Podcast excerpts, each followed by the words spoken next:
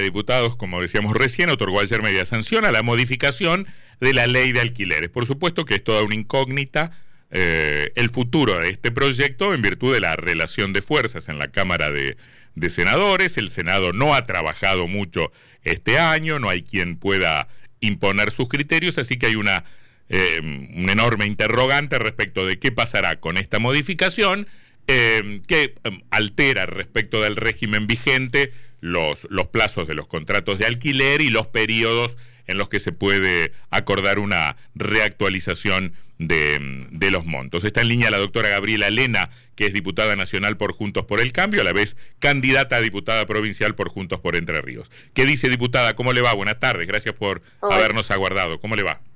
Hola, buenas tardes, ¿cómo están? Bien, ¿qué conclusión sacó tras lo ocurrido ayer en diputados? Una sesión bastante eh, complicada fue. Primero conseguir el quórum.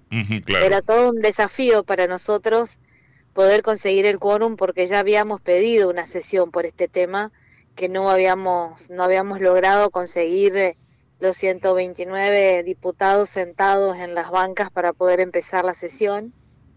Eh, lo habíamos pedido a esto antes de las elecciones para porque realmente es un era un reclamo que teníamos de, la sociedad, una, una ley que no estaba funcionando y donde la gente cuando iba a hacer un contrato de alquiler eh, buscaba la manera de hacerlo por fuera de la ley.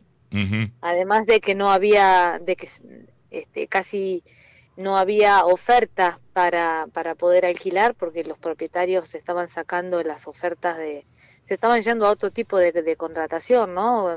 De, contratación temporaria, rendía más que hacer estos tipos de conseguir que con la ley vigente. Mm. Eh, primero nos costó conseguir el quórum, de verdad que alambramos bastante. conseguimos los 129 diputados y pedimos la, eh, la derogación de la ley, que fue lo primero que se pidió. Para eso no tuvimos la cantidad de votos necesarios porque necesitábamos dos tercios y el oficialismo no, no, nos, no nos acompañó. Claro, perdone que le interrumpa, pero la pregunta que, que, se ha caído de Maduro todo este tiempo es ¿por qué no se avanza directamente en la delegación de una ley que, en esto hay casi unanimidad, no ha funcionado, es una mala ley?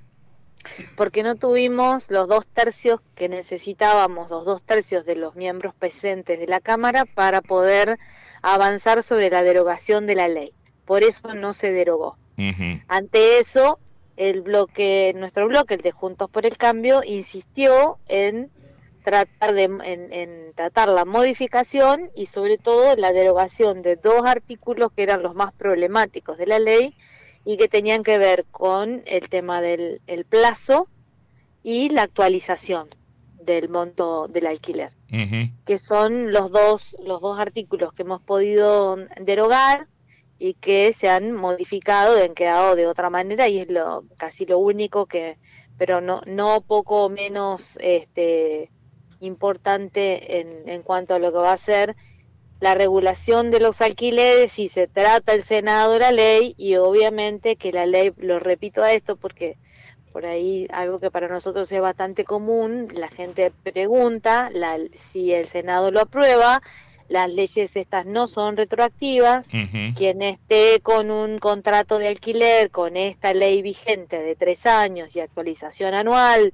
por el, el sistema del ICL, que es el que publica el Banco Nación, mientras dure su contrato, seguirá con la ley vieja. Está claro. Diputada Elena, Sebastián Martínez la saluda. Hola Seba, ¿cómo estás? Lo cierto es que eh, en relación a la ley de, alquileres había bastante consenso, como dice Antonio, que el actual sistema no funcionó bien, sobre todo porque se quitaron muchos inmuebles del mercado, pero las soluciones no convencían tampoco a todos los actores. Quizás los únicos que saludaron esta media sanción fue la Cámara Inmobiliaria, después el resto eh, adujo que esta es una ley a medida de los propietarios y que hay mucha diferencia de poder en una negociación entre un inquilino y el dueño de un departamento. ¿Qué le contestarían a esa, a esa visión?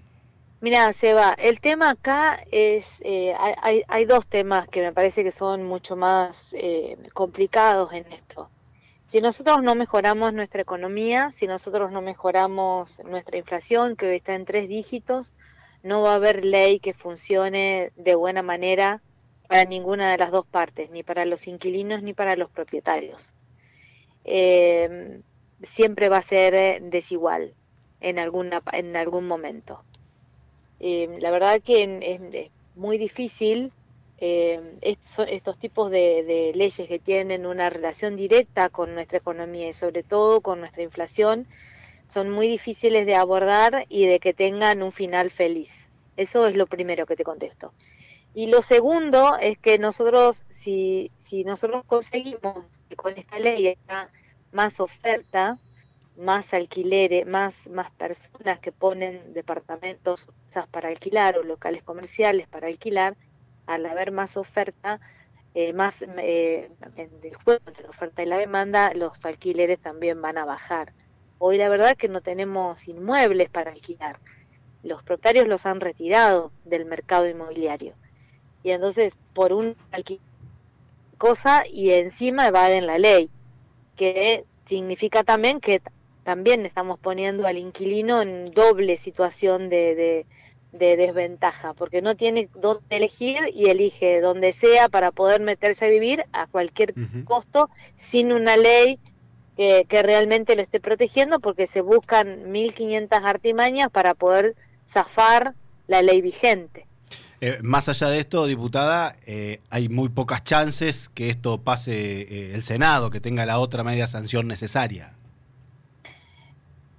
Bien, bueno, esta es el la gran incógnita que por ahí tenemos, ¿no? Yo lo que, lo que también pienso y, lo manifiesto en, algunas oportunidades es que lo hemos escuchado al actual ministro de Economía y, candidato a presidente de la Nación de Unión por Todos, eh, decir que si no se derogaba la ley de alquileres, él la iba a derogar por decreto, cosa que es una aberración jurídica porque no se puede. Pero mm, es el candidato a presidente de la vicepresidente de la Nación, presidenta del Senado, así que suponemos que habrá alguna ahí alguna comunicación como para que se pueda tratar este proyecto de ley, ¿no? Esta media sanción de la Cámara de Diputados. Eh, pero la demás, en lo demás, ¿qué, qué decirte? El, Senado últimamente ha trabajado poco, pero ha trabajado poco porque eh, los proyectos que han tratado de, salir y donde los senadores se han puesto firmes para que para que no salgan es todo lo que tenía que ver con modificaciones a alguna cuestión judicial, ¿no? de fiscales, de jueces o, este tipo de cosas. Diputada, le, eh, cambiamos de tema. Usted ayer sacó un comunicado titulado Las disputas internas terminaron con, con las pasos, metiéndonos un poquito en lo electoral. No sé si estará al tanto, pero hoy estaba programado un encuentro entre, entre Galimberti y Rogelio Frigerio en, en la propia Cámara de Diputados. No sé si tiene alguna novedad al respecto, si pudo hablar con ellos, eh, cómo está, cómo cree que está esa relación. Eh, pude hablar con Pedro eh, antes de ayer, eh, fue justo el día de su cumpleaños. y bueno, obviamente, son, me, parece que, que vamos a, arribar a buen puerto. No, tanto Pedro como Darío Schneider son personas buenas, son personas, son militantes, son honorables y van a, van a sumarse en esto de quien gana conduce y quien pierde acompaña, como lo hemos hecho siempre con, eh, en, nuestro partido.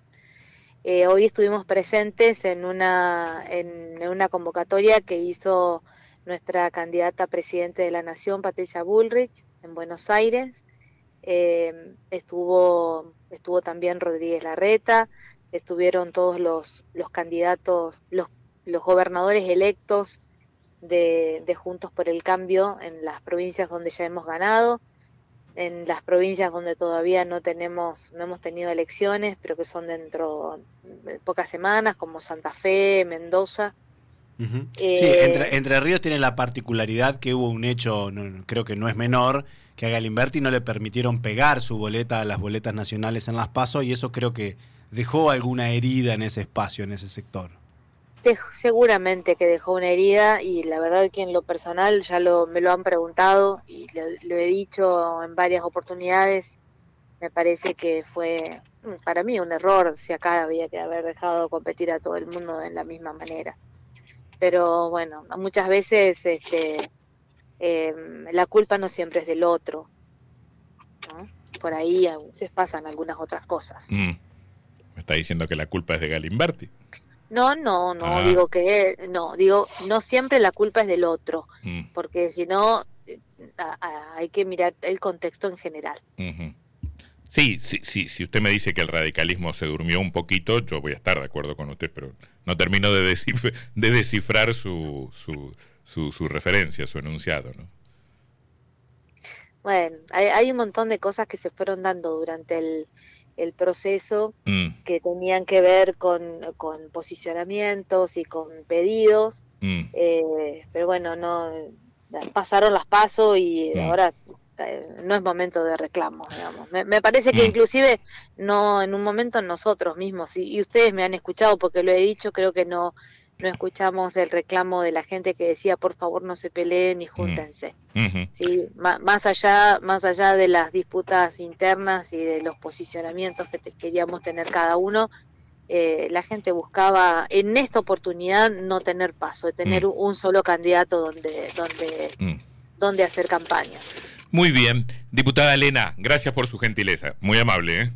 No, gracias a ustedes. Hasta luego. Que la pase muy bien. La diputada nacional Gabriela Lena, diputada por Juntos por el Cambio, también es diputada provincial, eh, candidata a diputada provincial por Juntos por Entre Ríos. 17